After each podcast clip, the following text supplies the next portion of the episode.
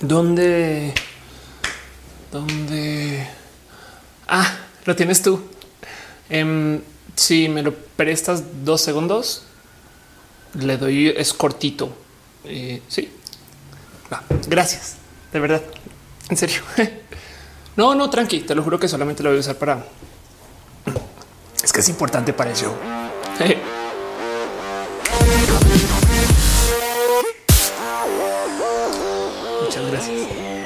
Hey, banda, ¿qué tal? Sean ustedes bienvenidos aquí a YouTube. Yo soy Ofelia Pastrana, la explicatriz. De paso, también sean ustedes bienvenidos a Facebook en caso de que estén viendo esto vía Facebook o donde sea que consuman este contenido. Este es mi canal para hablar acerca de tecnología, a veces de videojuegos, a veces de la vida y donde todos los lunes hacemos un show que se llama Roja. Roja es un show para hablar de a veces tecnología, a veces de la vida.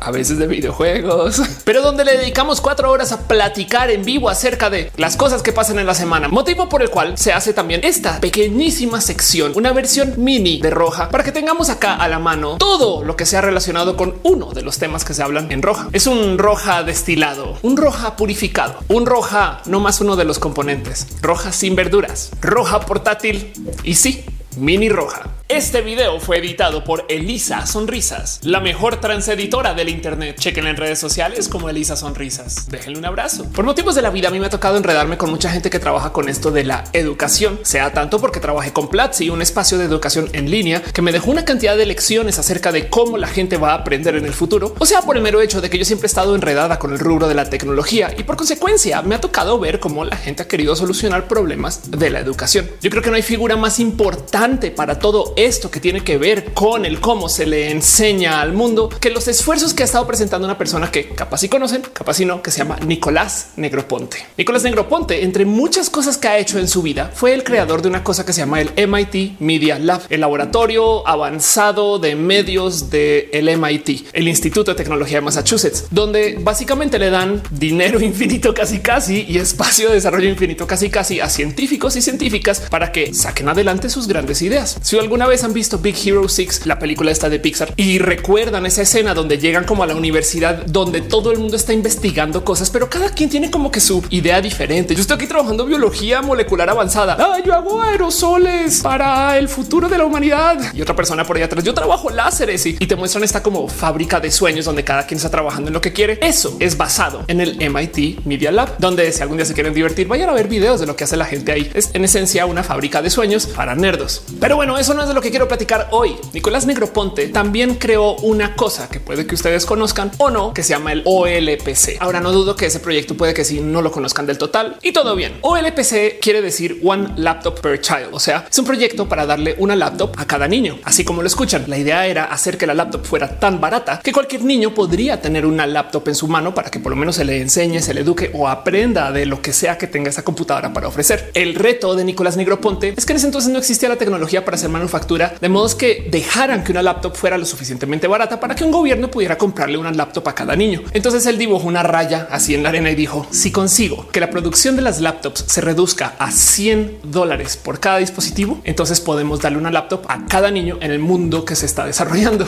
Y entonces, y ahí sí con sus genios del MIT Media Lab y otra cantidad de personas que fueron estos como visionarios del desarrollo de la computación de hace unos como 15 a 20 años, el trabajo técnicas de manufactura, técnicas de creación de chips especiales y técnicas de producción y distribución que podrían permitir que se hiciera una laptop súper ultra mega barata y salió con un dispositivo súper bonito que tengo aquí. Ahora puede que este sí lo reconozcan. De hecho, así es el logo. Esta señorita, en caso que no la conozcan o no la hayan visto antes, pues básicamente es el proyecto de Nicolás Negroponte de hacer una laptop ultra barata. Y eso que la mía no es la versión más, más rural, porque hay una que tú puedes de hecho hasta darle giro para que cargue la pila, pero esta en particular está hecha para que tú puedas no solo trabajar con lo que sea que la laptop tiene para ofrecer, sino que también te deje programar la laptop en sí. Tiene un sistema operativo de código abierto, que si mal no recuerdo ha de ser una variante de Ubuntu, por eso tiene su loguito aquí. Y de hecho la laptop usa estos colores porque el primer país donde se le regaló a niños esta pequeñita señorita era un país africano cuya bandera tiene estos colores. Pero bueno, les tocó, ¿lo recuerdan? Un laptop por niño.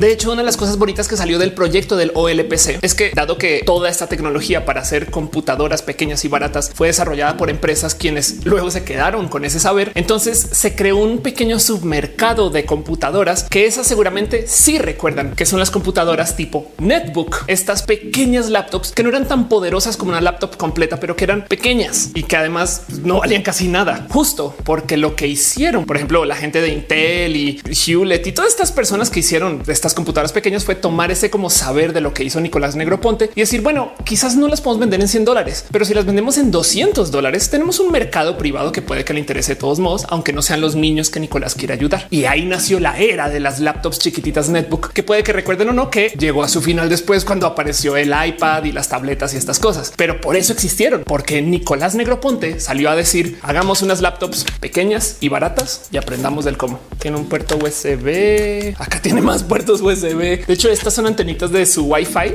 y lo chido es que si tienes varias de estas, hacen una red entre ellas. Entonces, así no tengas internet. Si tienes cuatro o cinco, digamos en la escuela, tienes una red en la escuela que es como el internet de la escuela, por así decir. Pensemos en gente que de verdad no tiene acceso a nada y entonces se les dan estas como para de bueno, aprendan de la tecnología de hoy.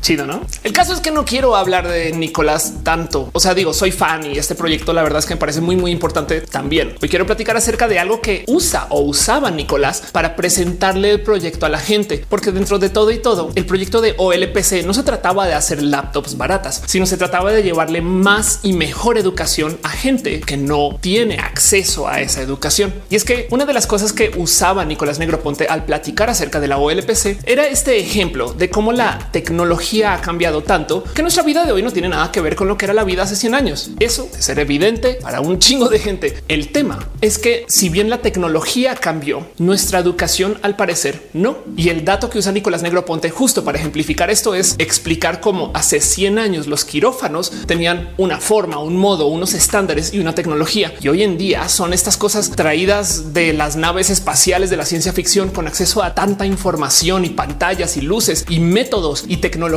y cosas chidas que hacen que pues la medicina de hoy sea una cosa nada que ver con lo que teníamos hace 100 años. Y como lo decía él en sus presentaciones, en contraste, el salón sigue siendo muy similar hoy al salón de hace 100 años, teniendo en cuenta que el salón que conocemos, entiéndase que la tecnología que se usa para educar dentro del salón, la infraestructura, pues se diseñó en un mundo que estaba aprendiendo a lidiar con todo esto que viene de la revolución industrial. Básicamente las escuelas se planearon para que fueran de conocimiento o de gente con conocimiento más bien, donde tú encerrabas gente en un lugar, les dabas todo lo que tenían que eh, saber o aprender o trabajar para que supieran más de un tema y luego nos vamos a lo próximo. Tan para la fábrica es el sistema educacional que de hecho por eso hay timbre y campana ring, hora de salir, vamos a lo próximo, como si fuera una fábrica. De hecho, previo a la preparación de este video, me tomé el tiempo de buscar un salón de alta tecnología para comprobarme que quizás yo estaba mal o darme así como un bueno, igual y a lo mejor tú, porque pues ya no vas a un salón hace rato, Ophelia, estás desconectada. Y me topé con un chingo de tristeza que hasta en las grandes universidades muestran estos salones de alta tecnología que genuinamente no tienen alta tecnología y tristemente se parecen mucho a los salones de hace 100 años, donde todos los estudiantes se sientan en fila. Hay un pizarrón enfrente. Los salones de hoy tienen proyector y quizás tengan acceso al Internet. Entonces seguramente tendrán algunas mejoras que pues hace 100 años ni al caso, sobre todo en esto de la comodidad o de el dar un poquito más de espacio a los estudiantes. Pero el sistema sigue siendo el mismo. Nos educamos por medio de un sistema de años escolares que además nos enseña en, digamos que una secuencia específica lo que tenemos que aprender y nos pide que aprendamos de modos donde los estudiantes son masa y los profesores son pocos y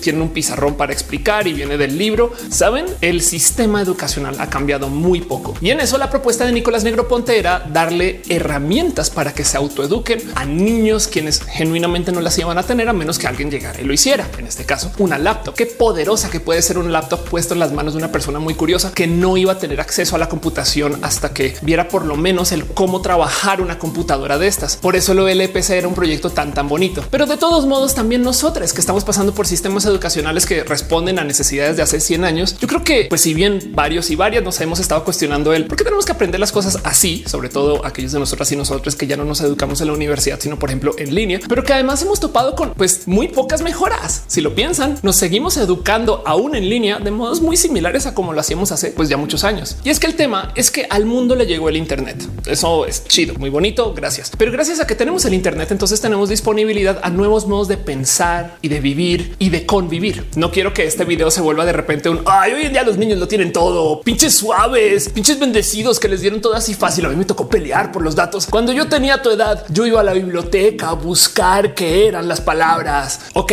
boomer, pero el tema es que hoy en día todo el mundo tiene acceso a esa tecnología de todos modos. ¿Y qué vamos a hacer? Así es, fin. Y por tenerla, entonces cambia nuestra dinámica de cómo interactuamos. Por eso, de hecho, por ejemplo, la gente que crió con el Internet se siente diferente acerca de la diversidad que la gente que no tuvo el Internet criándose. La gente mayor, la gente boomer y generación X ve la diversidad con otros ojitos que la gente millennial o Z, quienes toda la vida supieron de gente de otras razas, nacionalidades, sexualidades, orientaciones, identidades y millones de modos de vivir que no tenían nada que ver con las de pues, ellos, ellas y ellas. Y entonces sabemos que gracias al Internet también nos educamos diferente. El tema base aquí es que la educación hace 100 años estaba hecha y diseñada para preparar a la gente para que tuviera conocimiento, dado que sus vidas eran diversas. Hace 100 años era muy normal que la gente se fuera de casa y trabajara donde fuera y que investigara y aventurara y que estuviera de cierto modo muy expuesta a cosas que hoy genuinamente hay gente que no lo vive. Y yo sé que hay gente mayor que se queja de esto. Los niños de hoy ya no se raspan, ya no se caen y no gritan. Pues no, pero pues qué le vamos a hacer? No vamos a cambiar esa cultura. Gracias a que tenemos el Internet, hay mucha gente que se entera de las cosas, pero no las vive. Entiéndase, la educación de hace 100 años fue hecha para una población que era rica en experiencias, pero pobre en conocimiento. Y hoy en día tenemos una población que es generalmente rica en conocimiento porque tiene el Internet y puede buscar cualquier cosa o genuinamente sabe de mucho, pero pobre en experiencias. Si mi ejemplo les hace un poco de ruido en su cabeza, pensemos en esto. El ejemplo de digamos un estudiante que quiere aprender de música. Hace 30 o 40 o 50 años, el estudiante de música tendría que haber pasado por raros caminos para encontrar música de cosas que hubieran sucedido hace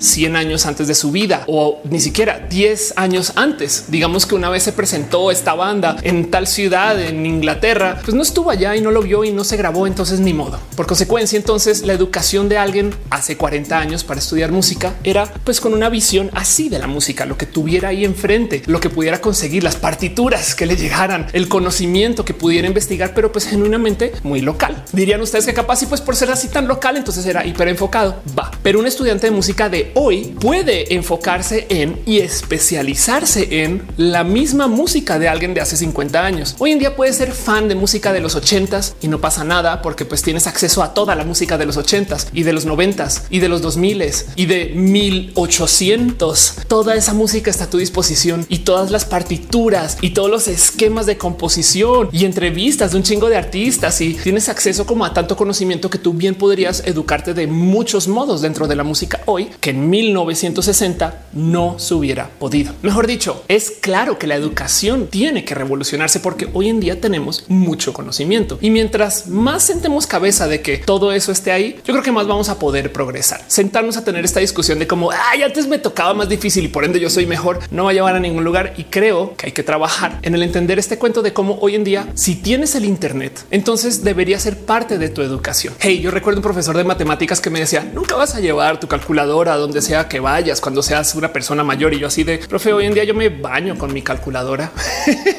y no solo es una calculadora, la cantidad de cosas que una puede hacer con esto pues, sí es impresionante. Y el tema es que parte del motivo por el cual estamos teniendo esta conversación es porque ahora que llegó la pandemia y ahora que llegó el encierro en casa, mucha gente descubrió que existe el Internet, por lo menos para fines de comunicación, como por ejemplo el uso de videollamadas. Para todo aquello lo educacional estamos teniendo una inmensa crisis porque estos espacios de educación formal y a veces informal nunca quisieron adoptar el Internet como parte de sus herramientas, que es raro si lo piensan. Las universidades en últimas se vieron enfrentadas a que tenían que pues, seguir con pues, los cursos porque ya recibieron dinero por eso y que tiene una cantidad de estudiantes y tienen que retener a esos estudiantes y se toparon con pared porque no tenían ese conocimiento. De hecho, en Twitter en estas semanas yo no he hecho más que leer historias de horror de cosas que han hecho los profesores porque no entienden todavía el cómo se deberían de usar las herramientas para transmitir cosas como pues sí, mi profesor me mandó un PDF y luego un quiz basado en el PDF y eso fue el curso. O gente que me decía es que mi profesor decidió no dar el curso en línea porque va a violar su copyright y es de entonces qué haces tú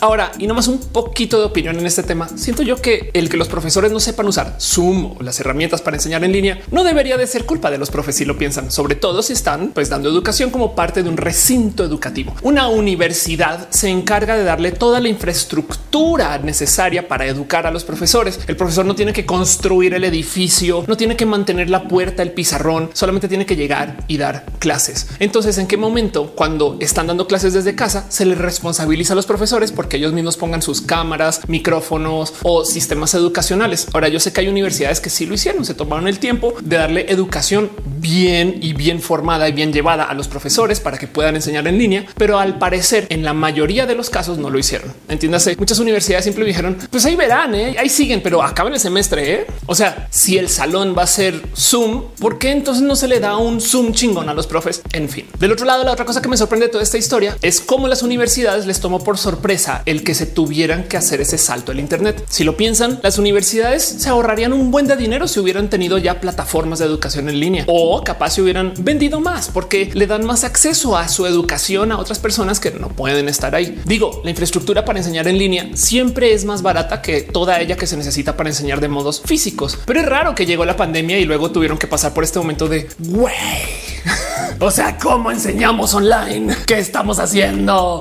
Alguien díganos qué es el Internet, que también algo que decir acerca de cómo estos espacios que se supone que están preparando a gente joven para el futuro de la humanidad, como que parece que no saben lo que es el Internet. Por y ni hablar del mero hecho de que el dar acceso vía Internet a las clases pues debería de ser base, ya que una clase en línea podría, por ejemplo, llevar subtítulos y por consecuencia entonces hace que todas las clases sean accesibles. O en el caso de estudiantes que son neurodivergentes, podrían tomar la clase en línea también. Y si se lleva de modos chidos, entonces también podría colaborar hacia la clase, pero por parte de las universidades no lo ofrecían en general. Querían que la gente fuera a la universidad. Y del otro lado tampoco es como que digas, hoy es que es muy nuevo, Ophelia. O sea, ahorita llegó todo eso. Mis estudios fueron como de eso del 2000 al 2006, donde ya estaba como acabando mi maestría en el 2006. Y en ambas universidades ya teníamos acceso a una plataforma que se llama Blackboard, que puede que conozcan o no, pero no más para dejarlo bien dicho. Blackboard es una plataforma para hacer sistemas remotos de acceso a la información de lo que hay en el salón, por ejemplo, las tareas, los materiales, estas cosas, y para entregar tareas de modos digitales que se fundó en 1997. Entiéndase, el tema de la educación digital ya tiene más de 20 años, como para que de repente las universidades digan, hoy es que no sabía, güey. Y me da un poquito de tristeza porque si eso es Blackboard, que es la solución institucional que se desarrolló para las universidades, que honestamente es un poco horrible de usar y siempre ha sido horrible de usar, porque como no depende del usuario final para pues, que venda, entonces pues como que no tienen este como deseo de que pues, la herramienta sea chida. ¿Qué sería de la educación si permitieran el uso de herramientas formales para coordinarnos entre empresas como lo que se usa hoy a nivel startups, Slack, un Discord de salón, grupos de WhatsApp de salón,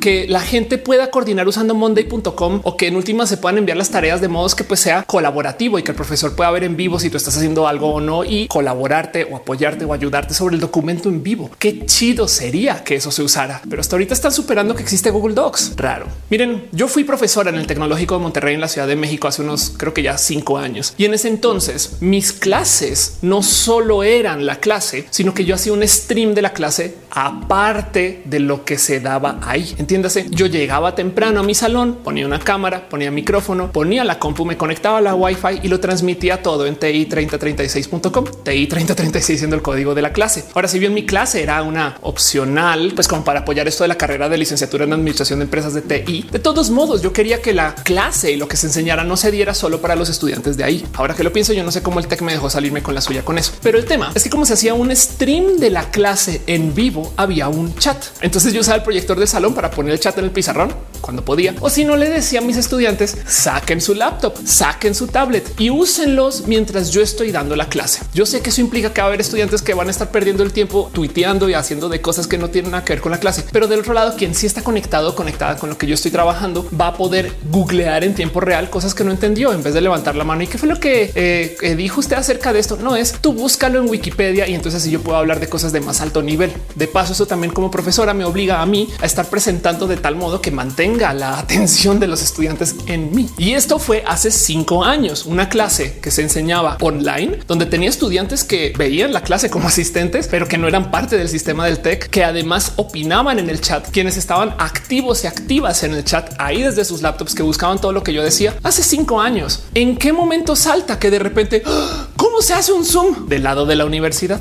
Pero bueno, justo de esto es un poquito de lo que quiero hablar. Más que quejarme del por qué las universidades no aceptan o adoptan la tecnología, creo que es que también hay que enfrentar que el problema por el cual son así es porque responden a un sistema que está roto, un sistema de educación que ha ignorado por lo menos 20 años de desarrollo de tecnología y que no ha querido aceptar que la gente con el Internet, que ya es rica en conocimientos, pero pobre en experiencias, tiene una mentalidad diferente acerca del cómo quiere o debe de aprender. En muchas de las ocasiones cuando yo voy a dar conferencias o hablo con la gente, a veces les pregunto, oigan, ¿quién de aquí ejerce? Y es impresionante ver cómo siempre la gente joven ya graduada no ejerce lo que estudió y la gente mayor sí. De hecho, para la gente mayor es hasta como un poco denigrante el hecho de que hayan estudiado para una carrera y hagan otra cosa. Para mí es muy normal considerar eso. Hey, yo estudié física, tengo una maestría en econometría y heme aquí haciendo mini roja. Y es que hay tantas cosas rotas acerca del sistema educacional en general. Curiosamente, vivimos en una época donde tenemos más acceso acceso al conocimiento y por consecuencia ustedes creerían que hay menos personas que estarían buscando ir a una universidad, pero las universidades se han puesto mucho más caras en los últimos 10 años. Por bueno, esas son las universidades privadas. Las universidades públicas también han tenido todo tipo de problemas porque justo han estado genuinamente desatendidas por el sistema, donde muchas personas como que manejan muchas cosas y no manejan nada a la vez y entonces están sujetas a estos sistemas anárquicos de cómo se debería de administrar un recinto así, llevado por gente que además no tiene una como necesidad de mantener su puesto y entonces como que no buscan dar un producto de calidad. Ahora, cuando se trata de la educación pública en general, como hay tan poca disponibilidad de espacios para estudiantes, entonces el mero entrar a esos lugares se vuelve más competitivo. Por consecuencia, la educación mantiene un nivel de formación porque la gente que entra es gente que compite para entrar. No es el caso global, pero es lo que suele suceder. El punto es que de todos modos, aunque sean buenos estudiantes y en muchos casos también buenos profesores, el recinto en sí está caído y el sistema del recinto responde a una educación que hoy en día de nuevo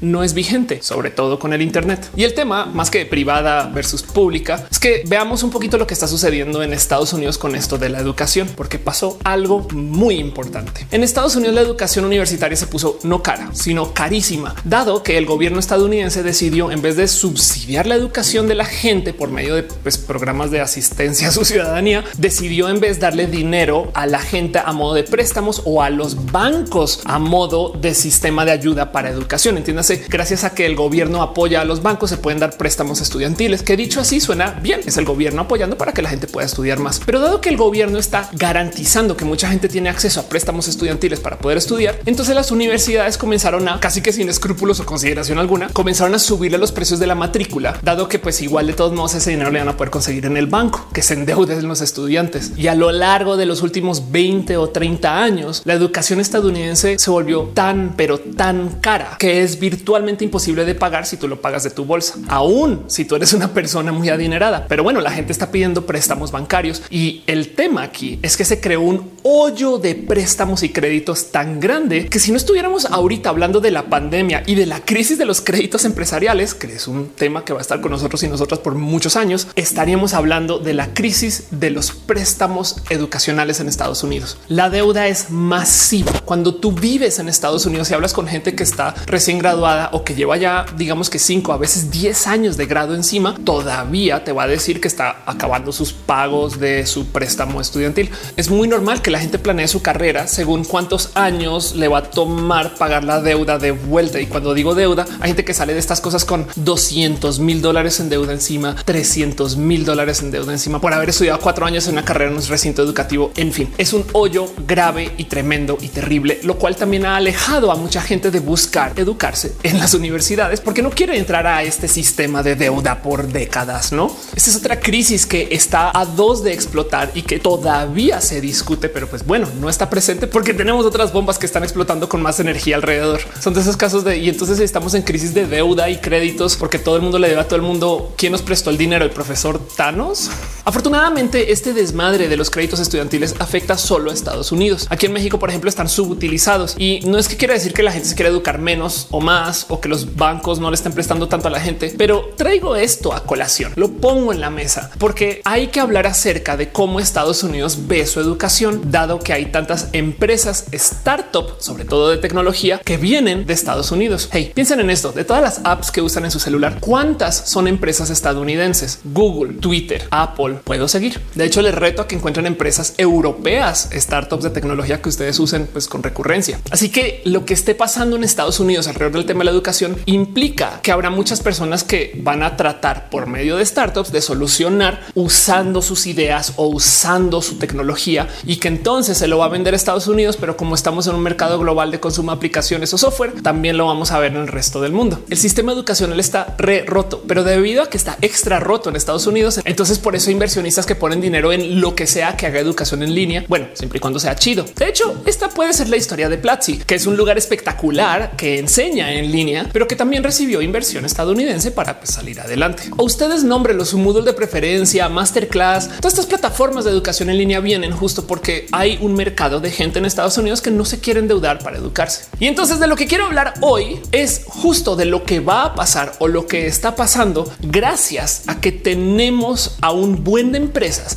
que están invirtiendo en reinventar el sistema educacional como lo conocemos. Miren, si aprendimos algo en la pandemia es que la gente genuinamente sí quiere educarse en línea, pero tiene problemas para ver cómo interactuar con la gente cuando se está educando en línea. Y entonces quiero dejar acá la primera distinción de la educación en línea como la estamos llevando hoy. Por un lado están las universidades o los recintos que daban educación física y presencial que están sudando la gota gorda por subirse al mundo del online y tratar de hacer contenido que funcione en el mundo digital. Y del otro lado están las empresas nativas del mundo de la tecnología que están queriendo redefinir el cómo se educa. Son universidades versus startups. Las universidades están jugando a hacer exactamente lo mismo que hacían antes, pero en Zoom y luego te cobran matrícula completa por eso, que es bien raro. Mientras que las startups están dando herramientas para que tú puedas colaborar con la gente de modos que no lo podrías hacer de todos modos si fueras a la universidad de modos presenciales. Aceptan que ya estás en línea y aceptan el presente de la tecnología y entonces piensan en modos diferentes de interactuar. Es muy normal que en una startup de educación pues moderna te den acceso a platicar con otros estudiantes o profesores o que puedas solucionar cosas medio en tiempo real, mientras que las universidades que están haciendo lo mismo que hacían, pero en Zoom y ahogándose para que el Zoom no se caiga y estas cosas, a veces los profesores ni siquiera se toman el tiempo de darle espacio a los estudiantes para ver si tienen dudas y ponen todo tipo de raros requisitos del cómo la gente debe de atender y te hacen sentir como si estuvieras en un salón de hace 100 años, solo que vía el Internet. Luego la otra cosa que está sucediendo justo con esto de la educación en línea por startups es que las startups mejoran, pero de modos impresionantes el acceso a los profesores por parte de los estudiantes. Es más, si le buscamos a un motivo solito del por qué las startups son tan buenas para educar en línea versus las universidades cuando lo tratan de hacer, es porque justo tienen a muy pocas personas por profesor y a veces, de hecho, tienes tu contacto directo con este profesor. Es muy normal que veas a alguien en un webinar y le des follow y platiques con esta persona después o le puedas hacer preguntas vía la plataforma. Las universidades por lo general tratan de masificar el acceso a una clase de un profesor y entonces como que generan una distancia que ya existía en físico, pero la tratan de respetar todavía. El profesor tiene un peso diferente a los estudiantes en el sistema universitario, mientras que en el sistema de las startups el profesor a veces pues, trae como esta dinámica de yo era uno de ustedes, ya aprendí, entonces ahora les enseño. Muy diferente. Digo, esto también lo topamos en las universidades muchas veces, pero el diseño universitario, y es que esto es algo que yo creo que vale la pena tomar en consideración, está hecho alrededor del profesor. ¿Por qué sirven las startups de educación en línea? Porque se centran en la educación como la unidad del valor de lo que están ofreciendo cuando alguien se registra a su plataforma. Las universidades tienen un problema y es que sobre todo en la era pre-internet, si tú perdías acceso a la gente que estaba desarrollando el conocimiento de modos activos, nunca lo ibas a recuperar. Entiéndase, si en tu universidad estaba trabajando o estudiando el investigador que descubrió esta cosa súper importante acerca del cáncer y se va a trabajar una empresa, recuperarlo es bien difícil. Crear a otra persona para eso también es carísimo. Entonces las universidades tienen que jugar este juego donde tienen que hacer lo imposible para que esos profesores no se quieran ir. Hay una cosa en las universidades que se llama titularidad, donde básicamente le pagan a los profesores para que se queden ahí e investiguen ahí. Tristemente, los profesores que tienen titularidad, pues suelen ser los profesores que no enseñan, sino que consiguen a alguien que enseñe la materia por ellos y que ya en casos así como de desarrollo avanzado y cosas hacen grupos más pequeños, pero siguen siendo parte de la universidad. Esta gente que se le conoce como las vacas sagradas, no que están ahí porque también pues, son dueños de alguna propiedad intelectual que están desarrollando en conjunto con la universidad y esas cosas, esas dinámicas se dan en las universidades porque en la era pre Internet el saber está en manos de las universidades. Entonces tu negocio es retener ese saber y ese conocimiento o el acceso a ese saber y ese conocimiento todo lo que puedas y la gente se va a acercar a ti. Por eso hoy en día eso ya no importa porque tú puedes conseguir todo tipo de investigaciones si buscas en línea desde tu celular en la regadera. Para muchas universidades físicas, a veces el valor de la universidad ni siquiera se da por la educación que se le da a los estudiantes. Gracias a que ha tenido estos magnánimos investigadores o estos desarrolladores de tecnología o ideas o esta gente histórica, entonces han publicado tantas cosas o han trabajado tantas ideas que de hecho tienen mucho dinero en esas ideas. Son dueños de esa propiedad intelectual. Las universidades más importantes en Estados Unidos se miden no tanto por la calidad de sus estudiantes, sino por su nivel de dotación. Cuánto dinero tienen en todas sus pertenencias, en toda su calidad de, pues, de sus productos o en su propiedad intelectual o en sus patentes o en las cosas que le pertenezcan a la universidad por lo que se investigue ahí. Que pues que el hecho que eduquen estudiantes también es chido, pero realmente lo que importa es la dotación. Harvard es la universidad que tiene más dinero en sus estadísticas de dotación, dado que si fuera una empresa tiene algo así como 39 mil millones de dólares en sus como arcas de conocimiento medido en dinero. Y entonces el negocio de las universidades es retener esto. Por eso es que entonces se vive en este sistema de las vacas sagradas. Cuando tú enseñas en línea, tener una vaca sagrada no ayuda de mucho, porque primero que todo tener exclusividad de esa vaca sagrada va a secar su conocimiento en dos ya que quede grabado y se transmite. Pero encima de eso hace que la operación de una startup pues se rompa si tienes que pagar talento docente que se tengan que quedar ahí con tu startup y solo tu startup. Se sabe y se entiende que la gente publica en muchos lugares y que está presente en muchos lugares y que hace muchas cosas con su vida. Y entonces es mejor tener esta persona que es muy activa y parte de la comunidad venir, saludarte a ti en, digamos, Platzi, Creana y estos lugares y luego que siga y vuelva con su vida. Así que las startups no juegan el juego de las vacas sagradas, sino que buscan mejorar la educación que se ofrece dentro de la plataforma. Luego, otro de los beneficios de las startups en frente de lo que sucede con el mundo de las universidades presenciales es que las startups también lidian con nuevos sistemas de enseñarle a la gente. No solo tienes tú en la gran mayoría de los casos más acceso al o la profesora, o por lo menos sabes tú cómo conseguir que alguien te responda a tus preguntas, sino que entienden, bueno, en la mayoría de los casos, que la educación funciona dentro de un sistema diferente porque tú te tienes que autoeducar. Hay una TEDx muy bonita presentada por el doctor Moshiri, un doctor en bioinformática en California, quien trabaja esto de la estructura del aprendizaje y topa que por lo general todo es autoenseñado. Entiéndase lo que dice él es que si tú quieres aprender algo, en algún momento tienes que aventarte a hacer las cosas y tú eres quien te está dando la clase a ti mismo o misma. Lo que hace el profesor o la profesora es darte el material para que tú te enseñes. Y luego el momento crucial donde el profesor sí tiene que estar presente es en el momento en el que tú te trabas porque no sabes cómo enseñarte a ti mismo y a ti misma. Eso no suena re raro porque pues nadie se enseña. Bueno, quizás alguien sí, pero por lo general nadie se enseña álgebra por su propia cuenta en la regadera. El tema es que tú necesitas hacer para aprender. Por eso es que yo no les puedo enseñar a ustedes a jugar cartas sin darle las cartas. Puedo hacer un tutorial espectacular de cómo funciona, repasar todas las reglas de cómo se conecta el póker con los otros sistemas de cartas del mundo y entonces hablar de cómo Blackjack tiene estos esquemas de trabajo y, y les puedo dar todas las reglas y demás, pero todos aprendemos a la hora de jugar y ya con las cartas en mano comenzamos a aventarnos a cosas y de repente nos damos cuenta de oh, ok, un momento que qué es lo que va acá.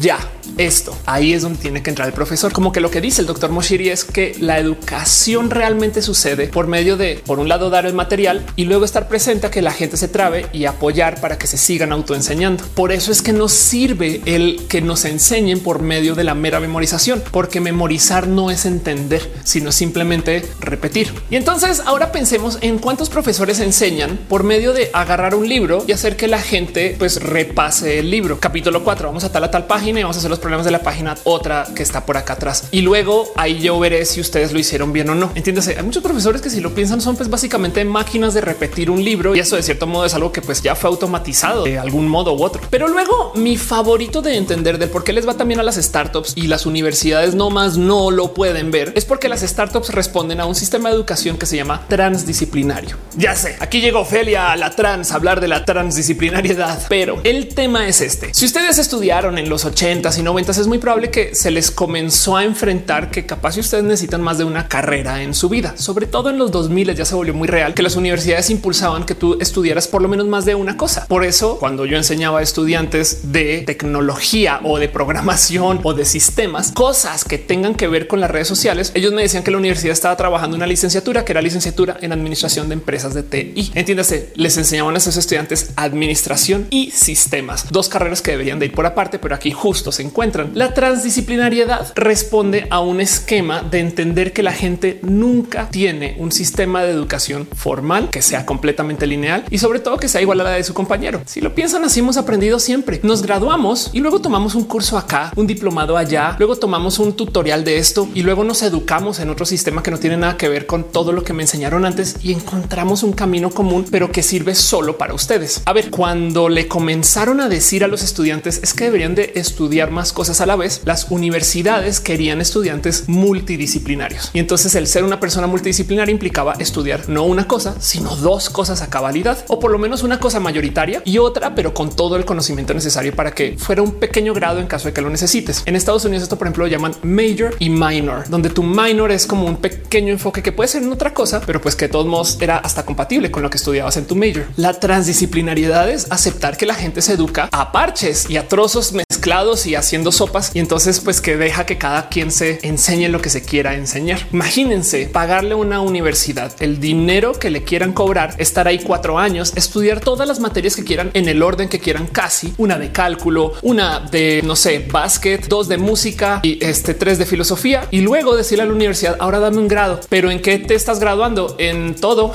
bueno, en esto yo mezclé todas mis materias y ya, pero aquí llevo, llevo cuatro años, dame el grado. Las startups, por supuesto que admiten que tú eres una mezcla de conocimientos. Es más, esto suele suceder porque a veces tú vas a la startup para estudiar una cosa más en tu acervo de conocimientos. Yo ya soy eh, ingeniero mecatrónico, pero pues quiero aprender acerca de educación en Java o JavaScript por algún motivo y lo añadir a eso. Así que las startups también están por lo menos más pendientes de que la gente tiene fondos diversos y educaciones diversas y necesidades diversas. Las universidades piensan que es mejor que tú vayas por el camino y es una lástima porque entonces se pierden la oportunidad de que la gente encuentre que sí hay overlap entre temas y carreras. Miren, tengo una amiga que viene del mundo de la cocina y que luego decidió que quiere aprender programación, que no tiene nada que ver, pero se topó con que no solo hay paralelos en el cómo se considera la cocina y la programación, sino que encima de eso hay mucha gente que en donde se encuentran esas dos no sabe bien ni del uno ni del otro. Entonces es una muy buena ingeniera que cocina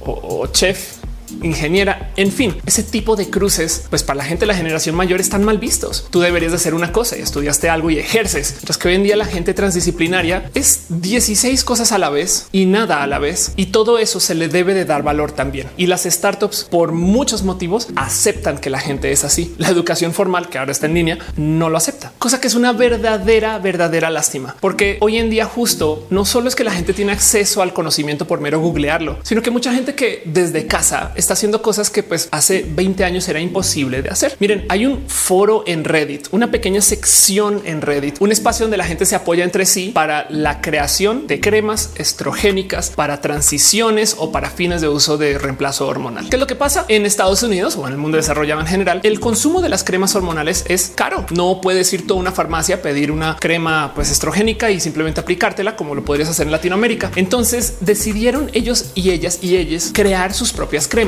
Les traigo este ejemplo nomás para que entiendan que esto es uno en un millón de ejemplos de cosas que suceden en línea hoy que hace 30 años a la gente ni se le hubiera ocurrido. Ya existían, pero no eran tan masivas como suceden hoy en el Internet. En este subforo tú entras y no es sino que le des scroll y te topas del cómo gente está discutiendo el qué tipo de componentes o qué tipo de cremas o qué tipo de sistemas de pues, creación de estas cremas funcionan mejor. Pero estoy hablando de que esto es farmacia, solamente que la gente lo hace en casa. Entonces dicen cosas como miren, encontré este componente que tiene tal químico a tal porcentaje que va a funcionar bien con este otro componente que es a tal otro químico tal porcentaje y podemos aplicar estas técnicas para que pues podamos hacer una crema que tiene tal vida o tal esquema. Y entonces así hacemos esta receta en particular que se presta para tener una crema estrogénica o testosterónica, pues que se puede hacer y desarrollar. El intercambio de conocimiento acá es pues, la verdad de alto nivel, pero es algo que antes le pertenecía a laboratorios y farmacéuticas y universidades. Y hoy en día vemos que en un foro lo están discutiendo como si fuera el cómo construir legos, que seguro hay un foro súper avanzado de cómo construir legos también. No lo dudo y es posible que esté en Reddit, pero me entienden. Este es un random ejemplo porque hay gente que está discutiendo el qué nootrópicos son mejor para tomar para poder dormir y estudiar. Hay gente que está discutiendo el qué químicos debería de tomar para el desarrollo muscular, pero pues a nivel de cómo sintetizo yo el químico, si lo tengo que sintetizar yo o mandar sintetizar en algún lugar. Hay tanto conocimiento que está ahí y que pues de cierto modo también deja ahí en claro lo irresponsable que puede ser la gente por mero no pasar por los caminos formales para discutir estas cosas, sobre todo para publicar algún, no sé, algo que se haya descubierto en estos lugares o, algún invento o alguna idea. Pero de todos modos, el mero hecho de que esto exista implica que las universidades ni de lejos tienen el dominio del saber, ni que tampoco tienen un acervo de conocimientos o de gente que tiene acceso a esos conocimientos o que desarrolla esos conocimientos que la gente por fuera no esté trabajando también de un modo u otro. A veces podría una decir, bueno, lo que tienen las universidades son estos equipos carísimos que la gente no puede comprar, como telescopios o microscopios o este, máquinas justo de trabajo en física de súper alta energía. Pero por lo general hay tanto que se podría trabajar sin siquiera ir a uno de estos recintos que da un poco de raro entender que las universidades no acepten que esto suceda. De hecho, si lo piensan, no entiendo por qué en espacios como por ejemplo Estrogel no hay gente que esté estudiando farmacéutica en las universidades que venga por parte de las universidades a trabajar más el conocimiento, saber que pues si eso está allá afuera, pues entonces hagámoslo con la presencia universitaria, ¿no? Y traer eso de vuelta al salón, por ejemplo. Y lo digo porque algo pasó en esto del camino de la educación que es súper, súper visible en el mundo de la tecnología, que yo creo que lentamente ha comenzado a afectar otros espacios donde la gente que estudia por fuera y que se educa pues, de modos vocacionales últimamente. Y esto, por ejemplo, lo puedo argumentar usando estas encuestas que hace la gente bonita de Software Guru, que levanta encuestas salariales acerca de la vida en el mundo de la tecnología y se topa que la gente que estudia de modos vocacionales en línea o que pues no va a la universidad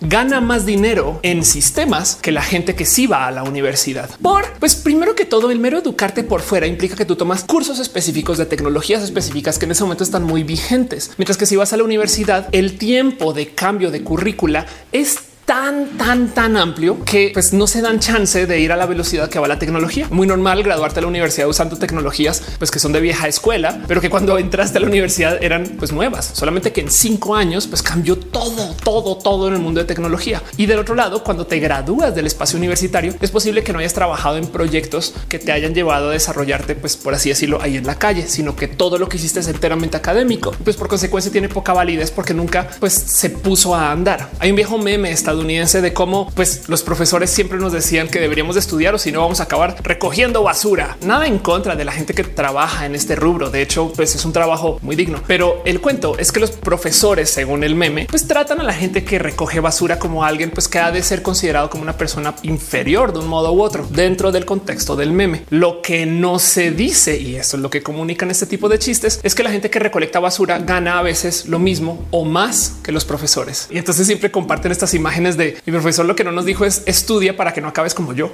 que es una lástima. El mundo de verdad que sí necesita más profesores, pero quiero hablar de eso ahorita más en detalle. Y yo creo que los mejores profesores que vienen a futuro a lo mejor van a llegar del mundo de las startups y no del mundo de la educación formal, porque luego la otra cosa que me parece hasta un poco horrible de ver, pues que me tocó vivir, es el cómo las universidades, sobre todo en el rubro de tecnología, no están educando para que cuando tú te gradúes te puedas defender con tu diploma universitario. Cuando yo enseñaba en el tecnológico de Monterrey, era muy normal escuchar que mis estudiantes estuvieran estudiando para certificarse en una tecnología ya existente. Entiéndase, podían ellos estudiar en el TEC, pero tenían que tomar un curso para certificarse en SAP, Oracle, no sé, eh, Java, Adobe, lo que sea, la herramienta que tuvieran presente con la que fueran a trabajar. Estas certificaciones se consiguen por fuera de la universidad y cuando te contratan de eso te validan. Entonces, de cierto modo, las universidades al certificar a sus estudiantes también como que están admitiendo que su diploma no tiene tanta validez porque lo que importa es que los estudiantes se gradúen ya dentro del sistema de certificaciones que pues que igual pueden tomar sin ir a la universidad. ¿Para qué pago yo una carrera si de todos modos me van a validar con que yo haya tomado el curso de Google? En fin, hoy justo no quería hacer este video para quejarme del cómo las universidades tienen mucho por arreglar y cómo los sistemas educacionales tienen una cantidad de problemas y hoyos porque no han aceptado que el mundo cambió, sobre todo ahora que tenemos el Internet.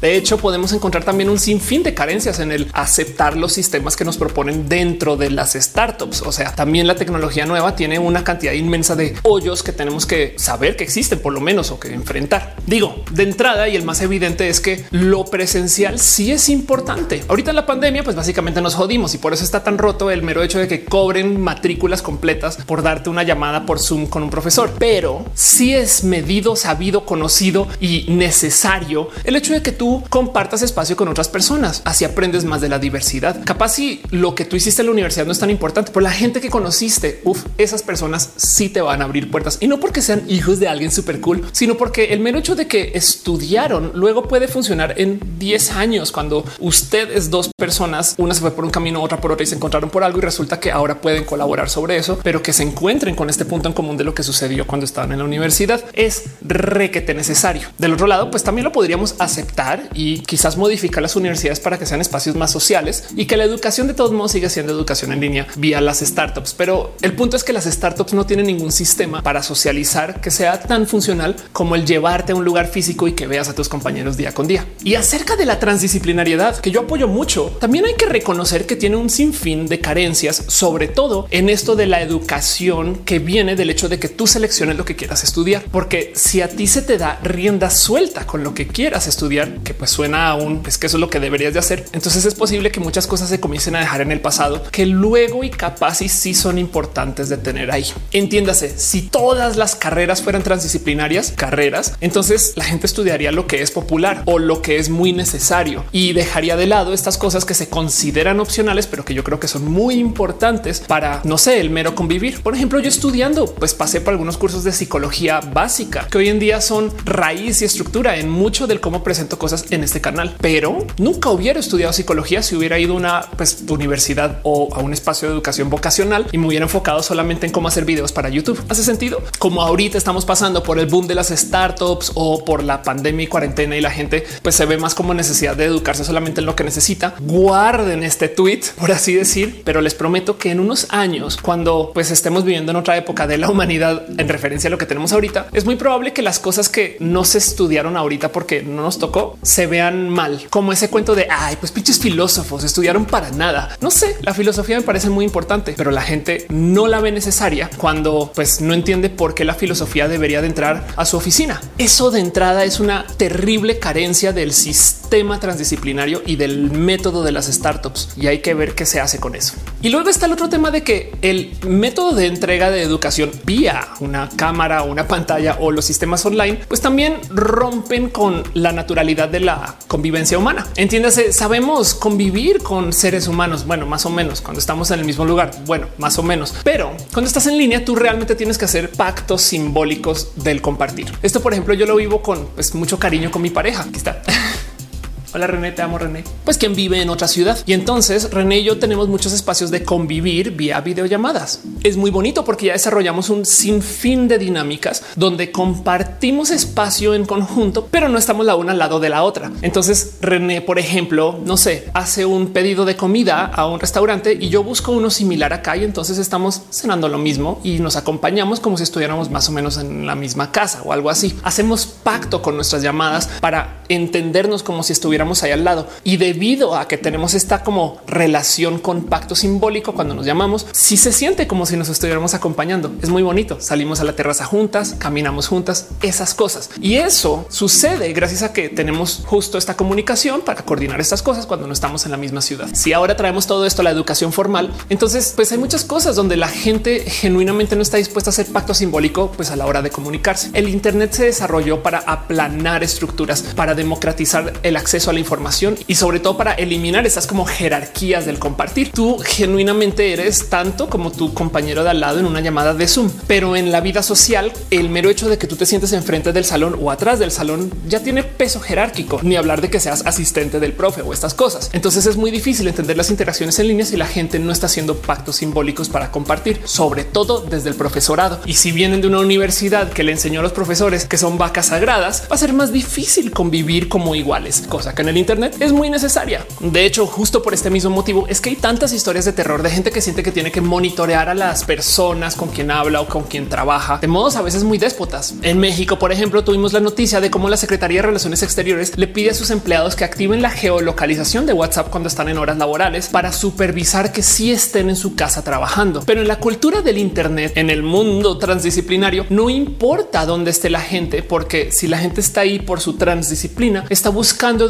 por su propio deseo de querer estudiar esas cosas. Por consecuencia, el mero hecho de que no esté implica que es contraproducente pedirle a las malas que sí esté. Pero eso es una negociación bien compleja, aún en el mundo de las startups. Y pues buena colación, porque justo si vamos a desarrollar nuevos esquemas de educación, también vamos a tener que entender que hay gente que no se va a querer educar y qué hacemos con eso. En fin, de lo que realmente quería hablar en este video, vean cuánto tiempo me tomó llegar a este punto, porque para poder hablar de esto también tenía que dejar en claro que las universidades tienen un esquema de educación que responde a unas presiones y sistemas y esquemas de vieja escuela, mientras que las startups tienen necesidades diferentes y están dispuestas a hacer cosas que en últimas si desarman lo que existe en el sistema universitario actual, pues hasta ni les importa porque pues, las startups responden a la vida de hoy. Creo yo que al dejar en claro esa distancia entre esos dos sistemas se puede mejor explicar la locura de lo que están tratando de hacer las startups con el futuro de nuestra educación en línea. Mejor dicho, lo que me llamó la atención y me invitó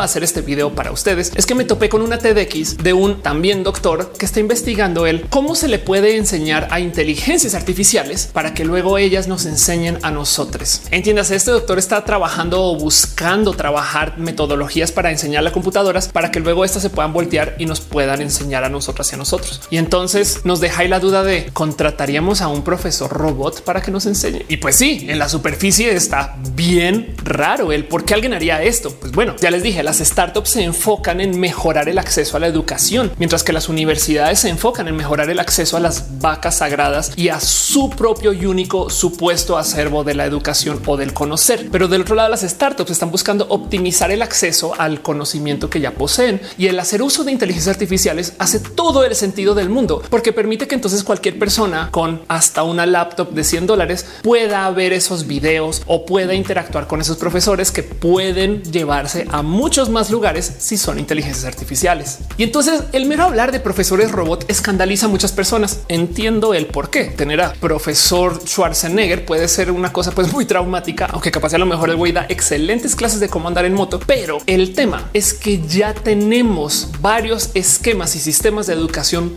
vía robot que ya contratamos y no nos hemos dado cuenta. El robot profesor más conocido y usado de todos, creo yo, es el robot que se usa para enseñarnos cómo jugar videojuegos. Es muy normal entrar a un videojuego y tener que pasar por un mundo tutorial que te enseña cómo hacer las cosas. Hey, ese tutorial no tiene un profesor y está programado de tal modo que te enseña a ti cómo jugar el juego. Yo sé que muchos y muchas nos saltamos el tutorial y nos vamos a jugar inmediatamente, pero si lo piensan, eso es un profesor robot que está ahí para que aprendamos a jugar algo que pues que en últimas sería muy caro el tener que contratar un profesor para aprender cómo jugar Overwatch cada vez que alguien compre Overwatch. o mi favorito de observar son las plataformas de aprendizaje como Duolingo. Hace unos ayeres yo hice una entrevista con la gente bonita de Duolingo acerca de cómo funcionan ellos y ellas con esto de la diversidad. Y en eso les pregunté que si Duolingo enseñaría usando lenguaje incluyente. Y lo que me dicen es que según lo que pida la gente acerca de cómo se usa el lenguaje, Duolingo está muy dispuesto, dispuesta a añadirlo a las clases para que eso se enseñe. Entiéndase, las clases y las cosas que se enseñan en Duolingo no responden a los sistemas formales o lo que digan las reales academias, porque saben que la gente misma define los lenguajes. Pero en eso también me explicaban que cada que se añade un lenguaje, se demoran un buen en validar que todo lo que se enseñe sea congruente con el lenguaje en sí, porque los cursos son dinámicos y variables por persona. Entonces Duolingo realmente no está haciendo uso de lo que sea que haya dicho un profesor de que el cómo se debe de enseñar un lenguaje, sino que te está enseñando por como módulos y una computadora calcula y decide qué te va a enseñar a ti. Entiéndase, Duolingo es una inteligencia artificial que decide que a lo mejor tú hoy debes de repasar, no sé, pronunciaciones, pues porque se dio cuenta que te ha ido medianamente mal y ya deberías de estar hablando más o menos así. Cuando Duolingo sube un lenguaje nuevo a la plataforma, no sube la metodología del profesor Y, sino que simplemente sube el conocimiento que hay del lenguaje y el robot decide qué te va a ir mostrando para que tú lo aprendas. Entonces, pues obviamente lo suben y luego ponen a muchas personas a pasar por el proceso para asegurarse que el robot no esté enseñando pendejadas. Y como sea, si lo piensan, eso quiere decir que ahí tenemos a otro robot profesor. ¿Cuántas cosas no hemos aprendido en línea vía apps? La propuesta en sí suena cucú, un robot que nos enseñe. Si a duras penas le podemos enseñar cosas a los robots, ¿cómo nos van a enseñar cosas de vuelta? Y pues por supuesto, como con todo eso que tiene que ver con las cosas que son de ética cuestionable o de usos extremos de la tecnología que la gente luego diría, uh, esto es como que está como que muy adelantado a sus tiempos, que igual lo vimos en un Black Mirror, pero que resulta que ya lo están haciendo en algún lugar. China nos trae el ejemplo de cómo la inteligencia artificial ya se puede usar para mejorar nuestros sistemas de educación. Digo, acá les comparto una nota de cómo en China en algunas escuelas se está haciendo uso de la tecnología para medir datos biométricos del cómo los estudiantes se comportan en el salón. Entiéndase, hay unas escuelas donde ponen cámaras que monitorean lo que están haciendo los estudiantes en tiempo real, pero que no solo están grabando información para enviarle a los padres para que puedan ver ahí en una tablet o algo así, sino que también están haciendo análisis de cómo se comportan. Entonces se fijan si los estudiantes bostezan durante la clase, usan unas diademas que miden actividad cerebral para saber si el estudiante se está enfocando en la clase o no, o si se está distrayendo o está platicando con alguien. Y entonces tienen toda esta información no solo para monitorear a los estudiantes, sino vía sistemas de aprendizaje inteligente que se comparte a lo largo de la red de todas las escuelas que están usando esa tecnología. Entonces también cambian lo que se enseña para asegurarse que los estudiantes estén conectados con lo que se enseña. ¿Y quién decide qué se le va a enseñar a los estudiantes debido a esta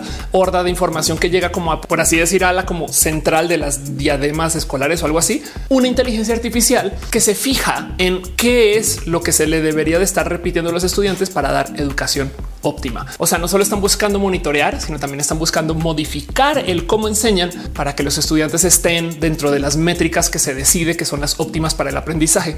Raro, pero ya sucede y ya existe esta tecnología medianamente hablando, porque también esas diademas, pues no es como que podamos decir que son muy precisas, pero el punto es que el deseo ya está ahí.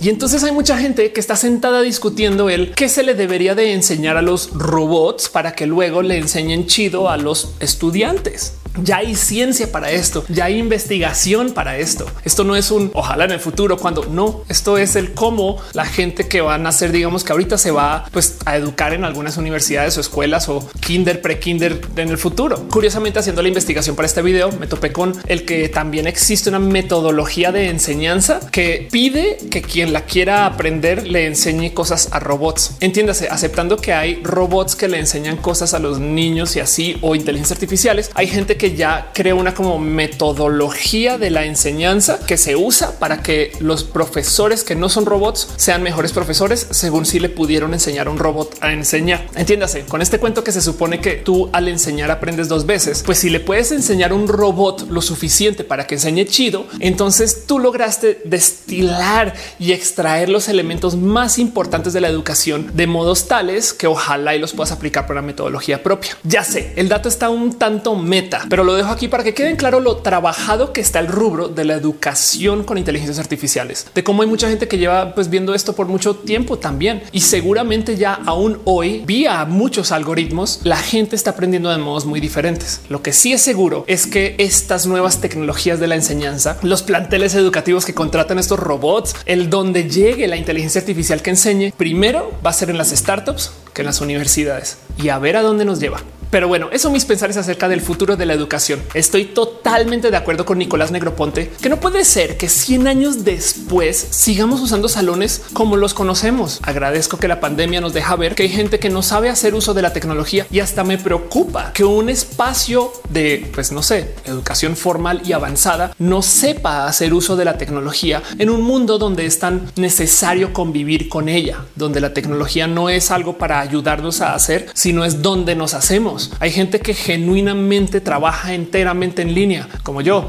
y entonces el no hacer uso de la tecnología y no aceptar que ahí viene, pues sería totalmente contraproducente. Y es raro ver que en las universidades les quede grande eso y que no lo vean como un problema para rematar. Una de las cosas más bonitas de ser una persona que se educó o educa en línea constantemente es que te das cuenta el inmenso valor que tiene el hacer comunidades. No solo es el yo aprendí de este tutorial, sino fui a este foro donde la gente está discutiendo de cosas pues muy de avanzada y conocí gente que está haciendo cosas que nunca hubiera conocido justo en la universidad. No hay cosa más bonita que descubrir que hay 200 profesores chidos que están enseñando en línea. Hey, hay un influencer que enseña matemáticas hace más de 10 años que se llama el Julio Profe, que tiene 4 millones de suscritos en YouTube. Pensemos en eso. Julio Profe tiene 4 millones de suscritos en YouTube. ¿Qué sería si las universidades aceptaran que los profesores pueden ser influencers y entonces se les permitiría publicar lo que quieran en línea para que ellos mismos crezcan también como que su presencia digital y atraigan gente de todo el mundo, pero estén todos bajo el techo de Yale o de Harvard o cosas así. O bueno, el Tec de Monterrey, me explico, o su universidad de preferencia. Inserte aquí su universidad de preferencia, la Anáhuac, Universidad Javeriana en Colombia. Ustedes pongan lo que quieran. ¿Qué sería si las universidades dejaran que los profesores fueran también entidades públicas en el mundo digital? Digo, no es que les hagan mejores profesores o investigadores, pero el hecho de que un profesor en YouTube tenga cuatro millones de suscritos, creo que también vale la pena de observar. Y en eso les comparto acá visto por encima un pequeño hilo que puse en Twitter donde pedí que me recomendaran gente que estuviera enseñando cosas en línea, pero desde sus arrobas. Dense una pasada a ver si reconocen algún nombre o si quieren contribuir con otro nombre al hilo. Adelante, por favor, porque la neta, neta también, si nos vamos a educar en línea, pues que por lo menos no sea algo solitario.